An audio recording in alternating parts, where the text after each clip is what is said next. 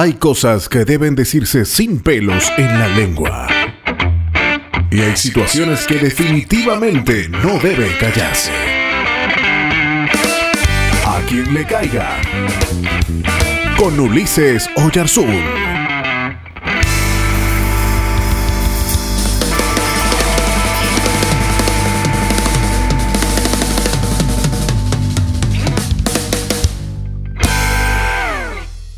Aunque parezca curioso, el libro de Job no trata el tema del sufrimiento. Vamos a hablar sobre este tema, el tema que trata justamente este libro. El libro de Job trata de cuestionar una corriente religiosa de su tiempo que denomino o denominaremos la teología de la retribución.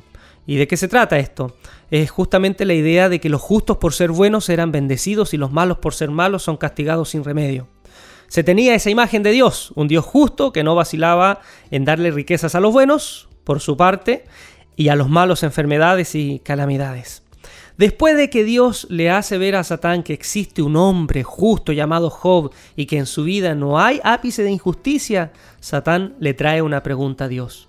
¿Qué lleva a Job a ser un buen creyente?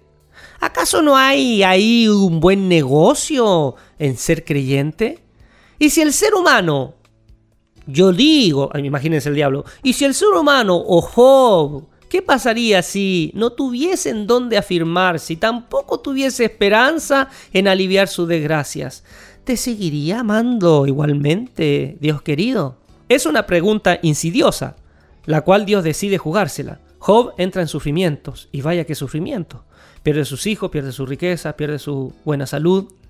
Y su esposa sus amigos y el Satán, fíjense cuál es la racionalidad. Ellos se manejan bajo la perspectiva de que es imposible amar a Dios libremente. Siempre hay un deseo oculto de que al estar cerca de Dios las cosas mejorarán. Entonces ya no es una relación de amor, sino que es una relación de conveniencia. Su esposa, al ver que a pesar de la bondad de su esposo Dios lo abandona, le pide que maldiga al Creador y se muera. Ella ve que no hay razón ya de seguir siendo un fiel devoto si uno vive calamidades. Sus amigos le piden que reconozca su pecado y que se arrepienta, porque es imposible que alguien que dice ser justo viva esas calamidades. Ellos creen que Job hizo algo mal, por eso es necesario que pida perdón, se acerque a Dios para recuperar todo lo que ha perdido. Nuevamente, aparece la doctrina que dirige la vida de los amigos de Job, y no es la de un amor libre a Dios, sino es un amor guiado por el interés. ¿Cuántos en nuestras iglesias viven una vida así, con esa teología en sus mentes? ¿Cuántos en nuestras iglesias decimos amar a Dios, pero en el fondo lo que nos mueve es un deseo oculto de beneficiarse de este Dios?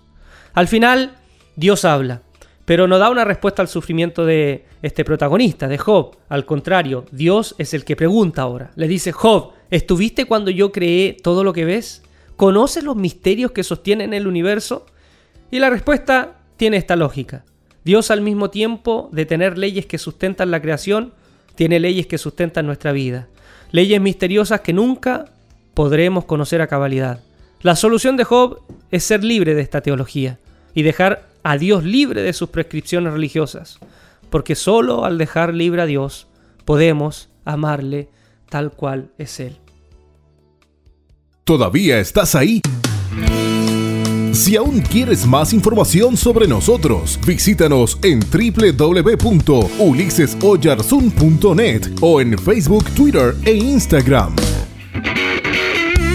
Hasta el próximo A quien le caiga. Te esperamos.